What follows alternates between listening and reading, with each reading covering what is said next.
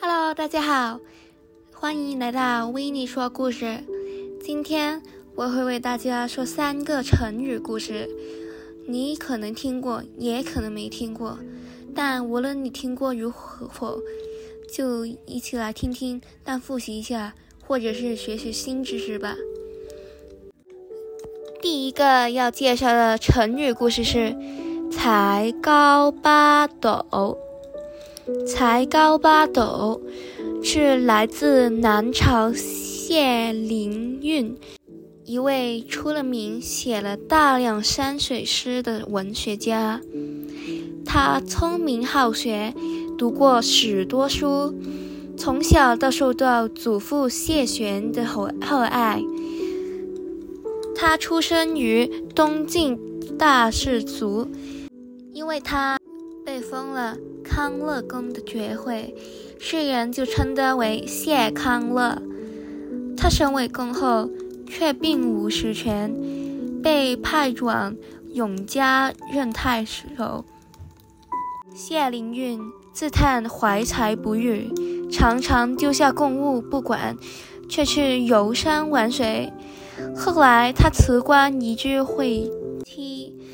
常常与友人凶酒作乐，当地太守派人劝他节制一些，却被他一怒之下就骂了一顿。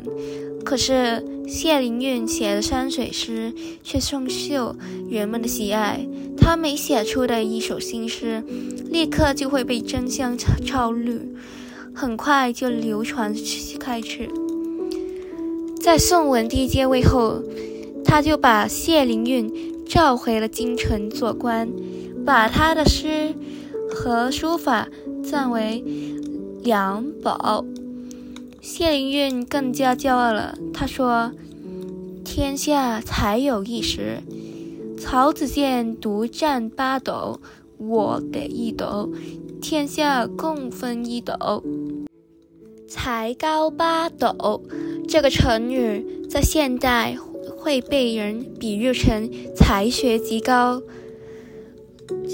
我们来一起听听这个例句：他才高八斗，又勇于尝试创作，在文坛上极负盛名。第二个古成语是“不学无术”。不学无术是来自于。汉武帝在位的时候，他在位的时候，大将军霍光是朝廷举重轻重的大臣，他深得武帝的信任。武帝监死前，把他的幼子刘弗陵，也就是赵礼，托付给霍光辅助。在赵礼去世后，霍光就立了刘勋做了皇帝，也就是宣帝。霍光掌握朝政大权四十多年，为西汉王朝立下了不小的功勋。刘勋继承王位以后，立了史妃做王后。霍光的妻子霍显是个贪图富贵的女人，她想把自己小女儿。陈君嫁给刘勋做皇后，就趁使娘娘有病的机会，买通女医下毒害死了许后。毒计事后败露，女医下狱。但此事霍光事先一点都不知道。等事情出来了，霍显才告诉他，霍光十分恐惧。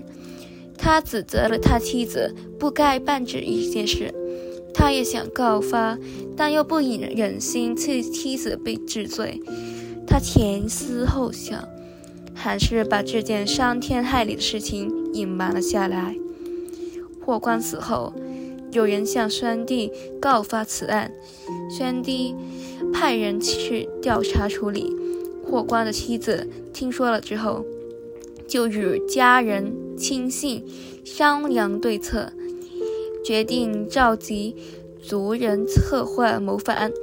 不想走漏了风声，宣帝派兵将霍家的包围，满门抄斩。之后，东汉史学家班固在《汉书·霍光传》里面评论过霍光的功过，说他不学无术，暗喻大理。他是指霍光不读书，没学识，因而不明官府大局的道理。成语“不学无术”就是指没有学问，没有本领。现在我们来听听这只造句。他的心底虽然不坏，却因不学无术而不能获得大家的认同。不学无术可以说是一个贬义词，讽刺世人没有学识、不读书之后的后果。最后一个成语就是“不可救药”。周朝此时候有一位缺士，他叫樊伯。樊伯不但有诗才，而且很善于治理国事。后来他在周厉王身边辅助了朝廷，可是周厉王经常枉法短视，奸臣们就百般百般的去讨好他，只有。樊伯他非常直言，愿意相劝他。他列出了朝廷里的政策，哪些是好的，哪些是坏的。奸臣却在他周厉王的耳边说他的坏话。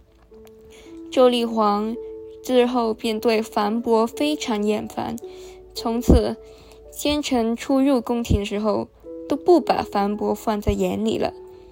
樊伯非常气愤，写了一首诗，后来被收入了《诗经》里。诗中里，他他讽刺了那些奸臣，说：“作恶多端，不可救药。”不可救药是形容病情严重到无法医治，但他其实是在比喻事态严重到。无法挽救的地步。接下来有一个例子：别人的建议你都不肯接受，你这固执的脾气真是不可救药。好了，说了三个成语故事给大家听了，希望大家听了以后对成语有多一层的了解，甚至是开始对成语有兴趣了。希望你能继续收听下一期的成语故事。